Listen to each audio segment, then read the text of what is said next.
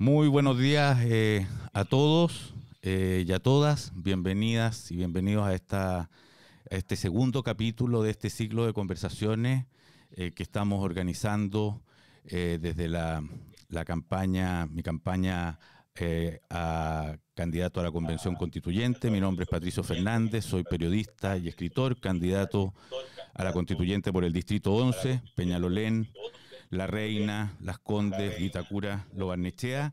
Y hoy día tenemos a una eh, estupenda invitada para, para, conversar y entender y conocer su, su visión de las cosas, eh, del Chile que ha pasado, del Chile que viene. Y es la candidata eh, a la presidencia de Chile por el Partido Socialista, Paula Narváez, psicóloga, osornina o portomontina, osornina o portomontina. Nací en Osorno, Pato. En Osorno y criada en Puerto Montt, según entiendo. Trabajó en el, en el CERNAM en tiempo de Ricardo Lago, budista, fue encargada presidencial de la presidenta Bachelet cuando sucedió la tragedia de la erupción del volcán en Chaitén. Y ahora eh, la vemos eh, convertida en flamante candidata. Eh, Paula, muy buenos días. Muy buenos días, Pato. Qué gusto estar aquí contigo en esta conversación. Muchísimas gracias por la, por la invitación. Oye, Paula, lo primero que te quería preguntar, al ver que trabajaste en el CERNAM, en, gobierno, en el gobierno del lago, ¿ha cambiado harto la, la realidad, los petitorios, el nivel de demanda de las mujeres y la manera de enfrentar eh, el tema de la situación de la mujer en Chile, ¿no? Sí, claro, ha cambiado. Ahora hay algunos temas estructurales que siguen estando súper vigentes. Pero piensa tú, yo trabajé, entré a trabajar al CERNAM recién egresada como psicóloga al Centro de Información de los Derechos de la Mujer, en plena época donde está ocurriendo la cuarta conferencia mundial de la mujer en Beijing. Y por lo tanto venía todo un influjo a nivel global, internacional, de asumir políticas públicas de igualdad de género, donde de hecho, de hecho se empezó a hablar de género eh, en, ese, en ese momento. Entonces era un tiempo muy relevante desde el punto de vista de la institucionalidad pública eh, para instalar estas políticas que se hicieran cargo de la agenda de género. Y hay que hacerle un reconocimiento ahí a las mujeres del movimiento mujer y el movimiento feminista que han estado siempre empujando esta agenda. Claro, hoy día es otro el escenario, ha corrido mucha agua bajo el puente, pero las brechas de género, Pato, en muchas áreas siguen siendo igual de alarmantes. O sea, tú dirías, tú dirías que ha cambiado, que los cambios más radicales tienen más que ver con el discurso y quizás con las relaciones privadas que todavía en el ámbito público, eh, en la situación laboral, etcétera. O sea, ahí los cambios no, no los consideras eh, significativos todavía. No es un cambio cultural consolidado es un cambio cultural que está en proceso, que evidentemente hoy día es absolutamente o políticamente incorrecto señalar ciertas cosas en materia, ¿no es cierto?, de lenguaje discriminatorio eh, o de ser abiertamente, ¿no es cierto?, crítico a la reivindicación de la igualdad de género. La mayoría de la gente, diría yo, ha asumido esta, esta reivindicación como algo políticamente necesario. Sin embargo, en los hechos siguen habiendo todavía enormes disparidades de género en Chile y en el mundo entero. Eh, y creo que hay que avanzar hacia una consolidación de ese cambio cultural para que realmente podamos hablar de la igualdad Y además porque hay todo también un movimiento global que es importante en esto, que es la Agenda 2030 de Desarrollo Sostenible que lleva adelante la ONU con el compromiso de todos los Estados miembros, Chile también, por supuesto, donde, eh, donde la igualdad de género es transversal. Entonces creo que eh, hay condiciones para que cada vez el discurso se vaya acercando más a los hechos, a las prácticas concretas.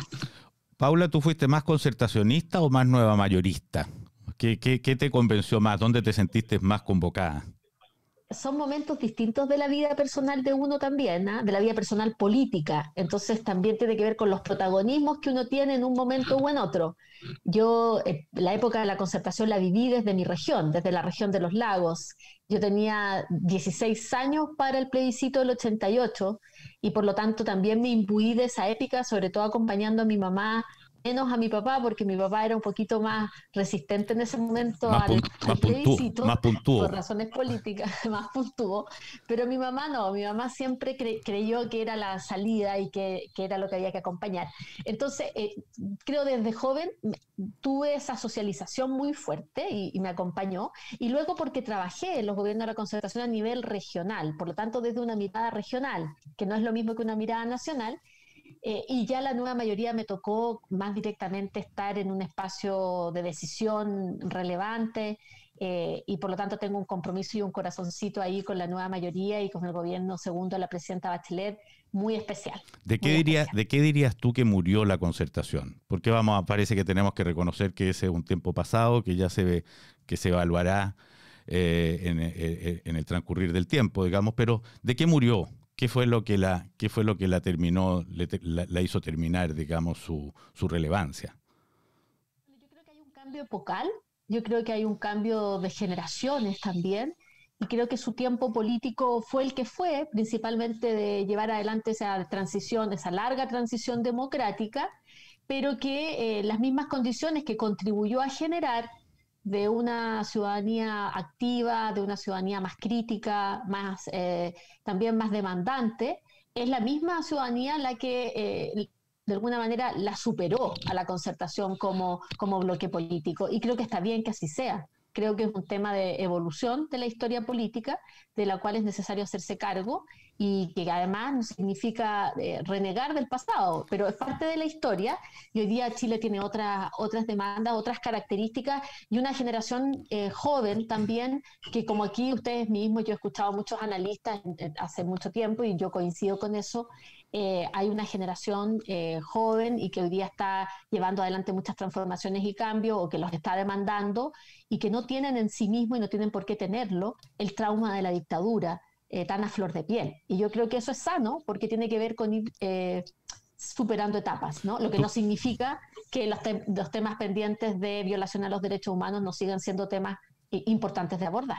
¿Tú dirías que le costó dejarse permear que mm, que de alguna manera se cristalizó también, porque si algo uno podía, uno pudo ver en el estallido social, que a mí me tocó eh, recorrerlo muy de cerca para escribir un libro, eh, era una inmensa distancia con los criterios, etcétera, eh, respecto del mundo del poder. Y se notaba además, como si fuera poco, y esto yo diría que de manera transversal, no solo en la derecha, se notaba además como una gran sorpresa y se sigue notando en, ese mundo eh, que ha estado gobernando Chile en las últimas décadas respecto a lo que pasaba, como si hubiera eh, irrumpido un mundo desconocido. Alguien le llamó alienígenas. No era mala la, imagen o el sentimiento que muchos tenían.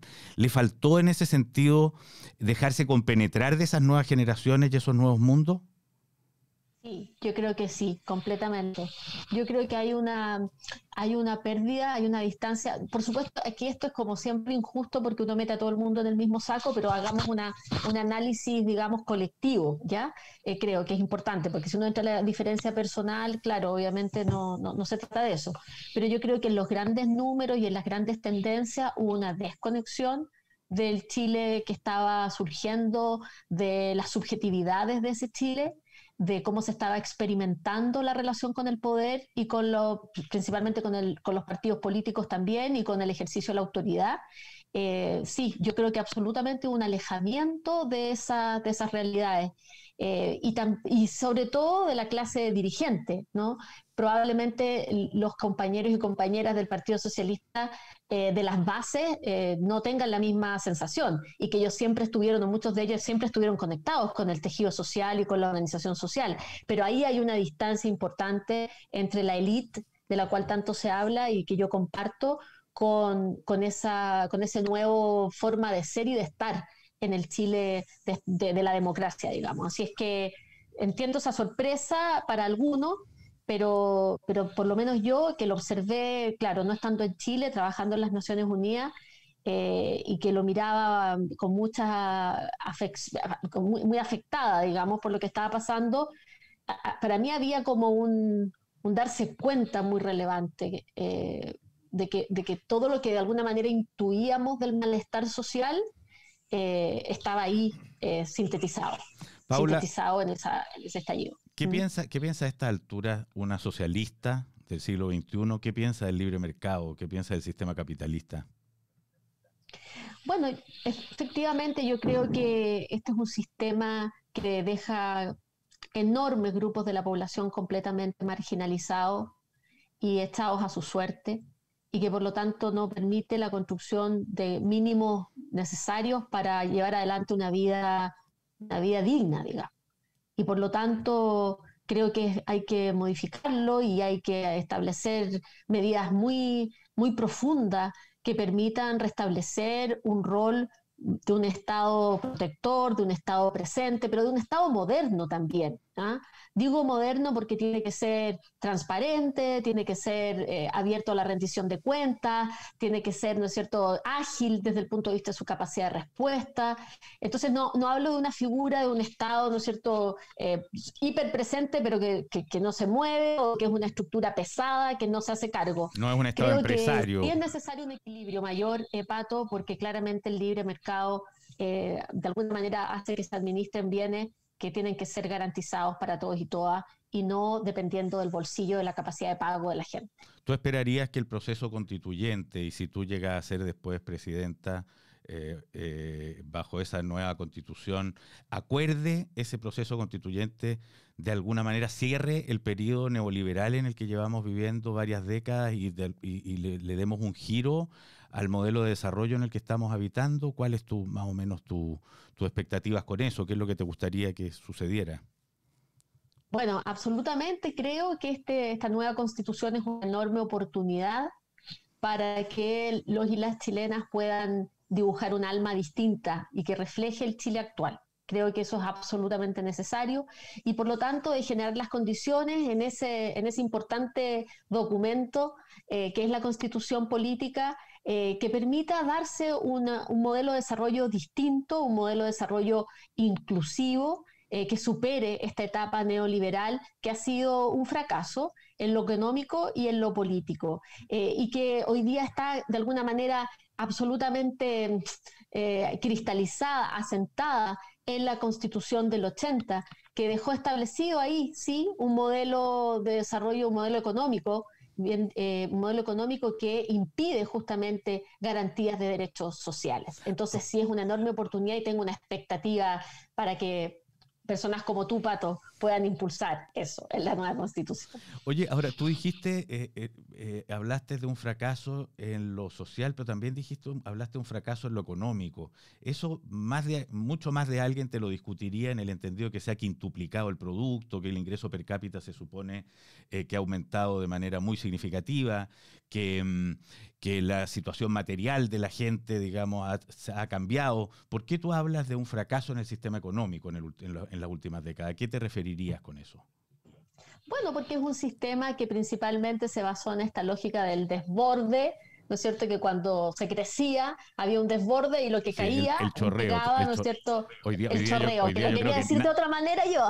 Nadie, nadie se atrevería, nadie se atrevería hoy día, nadie se atrevería hoy día a repetir el concepto chorreo que durante un buen tiempo se usó con mucha soltura de cuerpo. ¿eh? Exacto, bueno, pero es que efectivamente lo que sucede con eso es que grandes eh, grupos de la población quedan excluidos del desarrollo, se establecen unos cordones importantes de, pobreza y desigualdad. Entonces es un modelo que no logra su objetivo y que el objetivo es generar eh, justamente bienestar para todos y todas y acceso y garantía eh, de condiciones fundamentales para la vida. Entonces, en ese sentido fracasa fracasa también en lo económico porque el crecimiento llega a unos poquitos que se hacen ricos, pero hay una gran cantidad de la población que no tiene eh, esas condiciones de vida. Entonces eso no puede ser un triunfo, un triunfo económico. Entonces medir el desarrollo económico solo desde un prisma que es absolutamente insuficiente que hoy día la mayoría de los países están asumiendo, y sobre todo después de esta pandemia, de la importancia de la justicia social para que haya éxito económico también. Cuando, cuando hablamos del, cuando damos por cerrado el periodo anterior, quiere decir que en un gobierno tuyo no se van a repetir los mismos nombres eh, del periodo de la nueva mayoría y la concertación, que tú buscarías gobernar con otra generación, con gente proveniente de, otras, de otros sectores, de otros lugares? Estoy armando, de hecho, un equipo ahora en el comando donde estoy haciendo de verdad una, una búsqueda para hacer una convocatoria lo más amplia posible desde el punto de vista de los saberes, los conocimientos, los ángulos desde donde se ven las cosas también que refleje muy fuertemente al mundo independiente.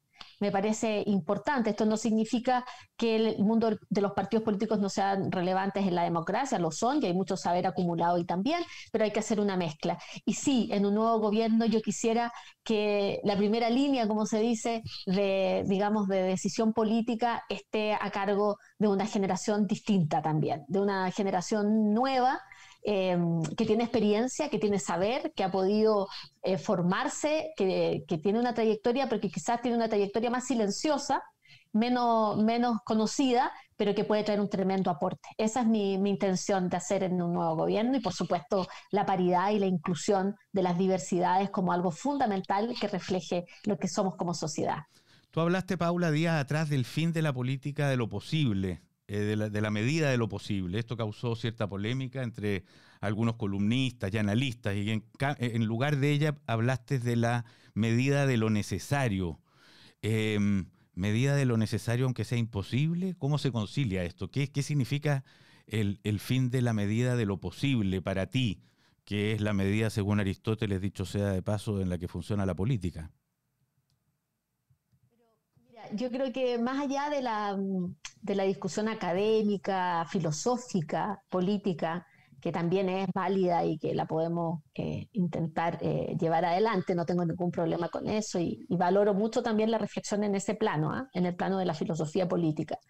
Pero en el plano de lo práctico quisiera llevarlo yo más bien a un énfasis en el lenguaje de algo bastante del sentido común, que es que necesitamos eh, poner en el centro de nuestra preocupación lo que hoy día la gente demanda, que son condiciones de dignidad básicas, ¿no? Y que tenemos que hacer todos el esfuerzo máximo posible para que eso que la gente necesita se pueda realizar.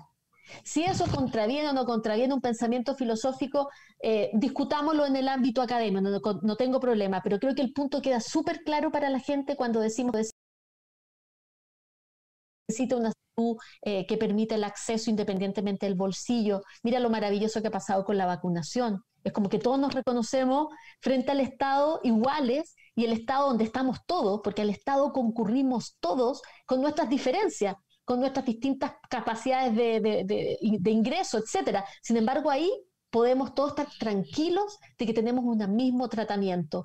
A mí eso me parece que es necesario hoy día, como es necesario eliminar las violencias, eh, las violencias de género, en fin, eh, creo que hay eh, tener pensiones dignas, entonces tenemos que hacer todos el máximo esfuerzo para hacer eso posible. Por supuesto que siempre va a ser dentro de un marco institucional, Pato. Mm. La constitución de hoy ha impedido, porque ha establecido que lo posible es lo que beneficia a unos poquitos.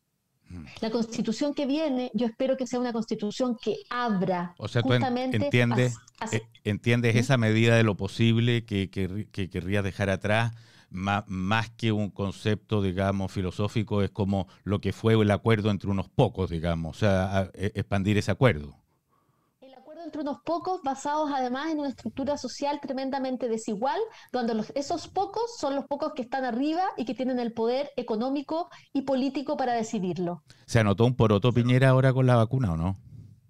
Yo creo que más que Piñera, y sí, también se lo quiero reconocer al presidente, porque creo que hizo una buena gestión en el tema de eh, conseguir las vacunas en un tiempo muy anticipado a como lo hicieron otros países. Y creo que eso hay que reconocerlo, es una buena gestión del gobierno de Chile, es una buena gestión del presidente Sebastián Piñera, una buena gestión del Ministerio de Salud y el proceso de vacunación que hasta ahora ha sido impecable, hay que sacarse el sombrero al servicio público de salud, a esos funcionarios y funcionarias, a la atención primaria de salud, que ha estado ahí como primera eh, línea de respuesta, que si eso se hubiese usado también al inicio para enfrentar la pandemia, probablemente también se habría podido evolucionar distinto. Pero creo que es muy importante reconocerle al gobierno de Chile el que podamos tener hoy día acceso a las vacunas eh, de una manera importante y que se haya logrado ya un millón de personas vacunadas en tan corto tiempo es, un logro, sin duda.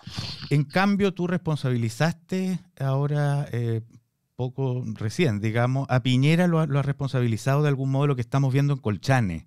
Eh, lo ha responsabilizado por lo que fue esa, esa bastante patética eh, presencia en Cúcuta.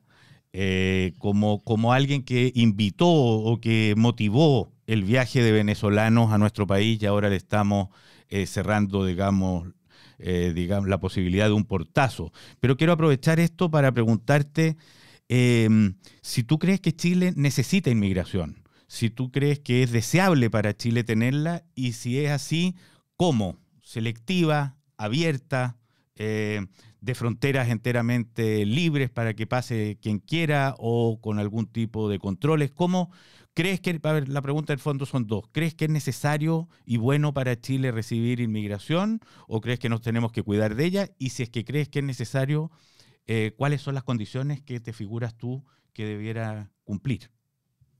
Bueno, primero, Pato, creo que la migración es evidentemente un fenómeno global, es un fenómeno que ha estado presente en la historia de la humanidad de manera, de manera constante, que todos y todas de alguna manera somos migrantes y que por lo tanto hay que tener una concepción de amplitud respecto de entender el fenómeno de la migración.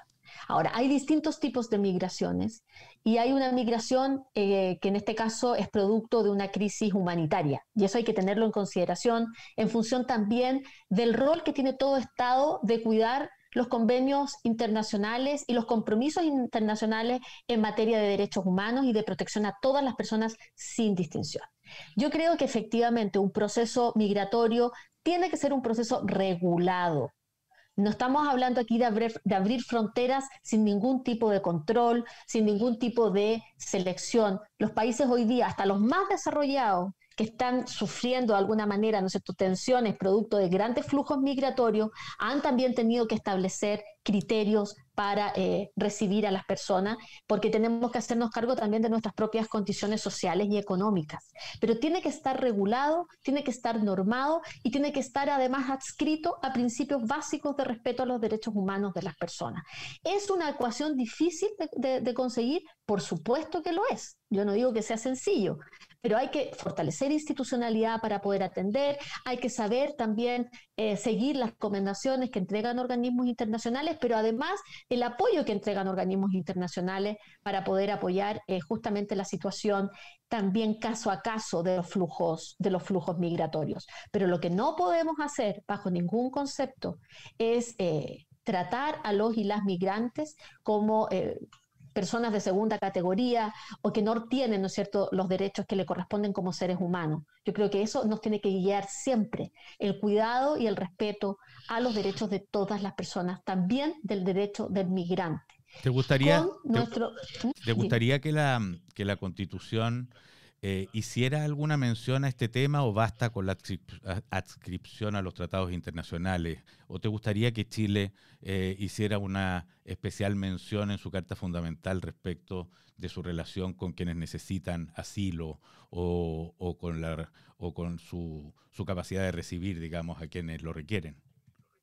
Siendo los convenios internacionales tremendamente importantes para nuestro país, porque además son vinculantes en, las decisiones de nuestra legislación nacional, creo fundamental que en esa alma de Chile que estamos dibujando, también dibujemos un alma de un país que acoge y que recibe en función de sus posibilidades, por supuesto que sí, pero que tiene una disposición a que en esta tierra las personas son bienvenidas.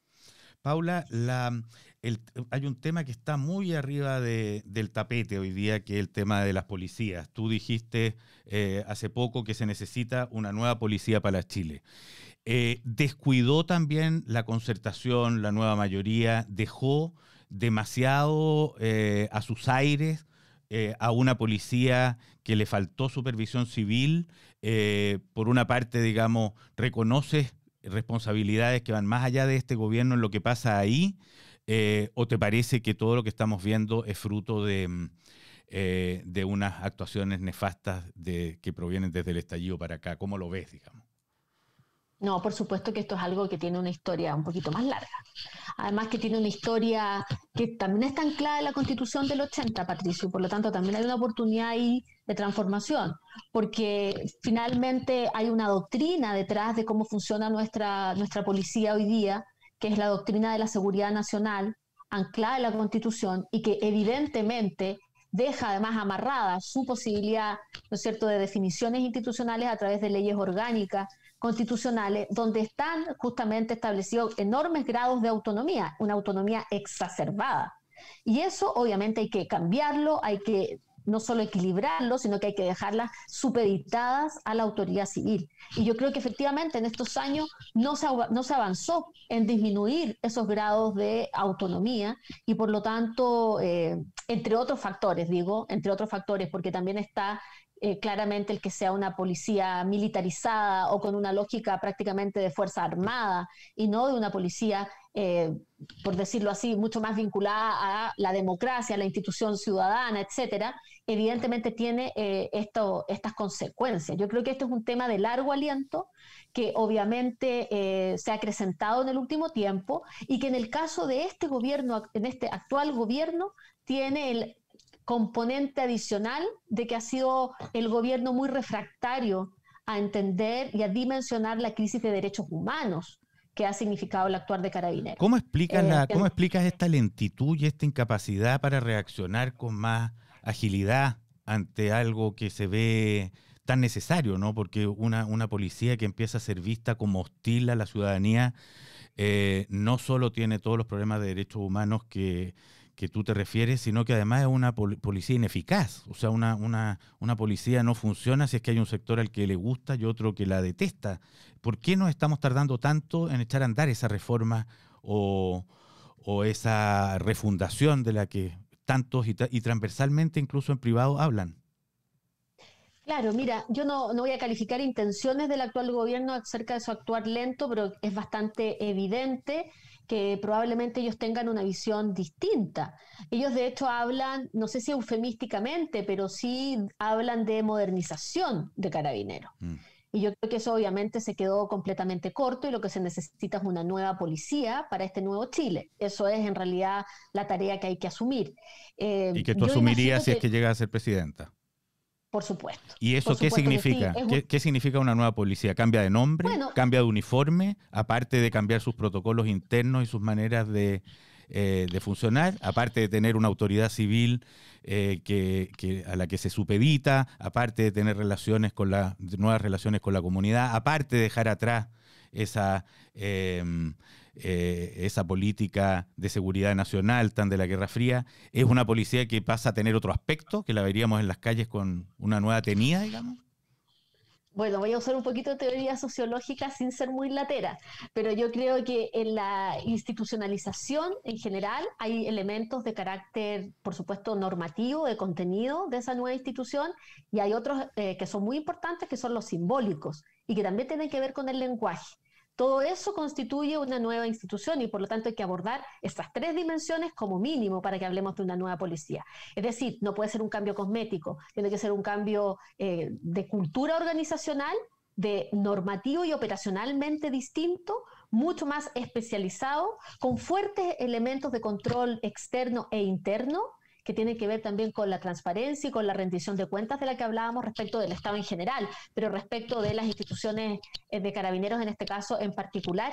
Y creo que el lenguaje y, lo visual eh, es muy importante también para ratificar y confirmar esa transformación de la institución en algo realmente nuevo. ahora, terminarías con esas terminarías con esas escuelas de oficiales y suboficiales. A mí eso me llama mucho la atención que, haya, que, hayan unas escuelas para distintas clases sociales y que determinan la carrera funcionaria. Mira, creo que hay que acercar también la ciencia a la política en esto, Pato. Y hay que tener eh, un panel de expertos y expertas que existen. Han, habido, han habido, como tres ya, han habido como tres informes en un año, pero bueno. Sí, pero bueno, yo creo que hay que escuchar más a aquellos y aquellas que desde el punto de vista de la del análisis comparativo nos permita llegar a ese diseño mejor para, nuestro país, eh, pero yo estoy de acuerdo en que eh, institucionalizar la segregación social es bastante, eh, digamos, contrario a los principios democráticos que nos deben inspirar en este nuevo Chile. Paula, nos quedan poquitos minutos, te quiero hacer algunas preguntas como bien concretas, así sin, tanto, bueno, tú verás cuánto desarrollo le das también. En el tema mapuche, por ejemplo, ¿reconocimiento constitucional a los pueblos originarios? Por supuesto que sí. ¿Estado plurinacional consignado en la Constitución? Por supuesto que sí. Por supuesto ¿Grados de autonomía? Los que ellos han ido determinando, porque es un proceso largo, hay distintas maneras de construir esa autonomía, como ellos mismos me han ido, ellos y ellas me han ido explicando, hay un procesos graduales de autonomía, pero estoy de acuerdo con la agenda de autonomía. Y respecto al régimen de gobierno, ¿te inclinas por algo? Eh, ¿Crees que hay que matizar el presidencialismo, llegar a un régimen semipresidencial, parlamentario? ¿Qué, por, qué, ¿Por qué ruta eh, anda tu cabeza?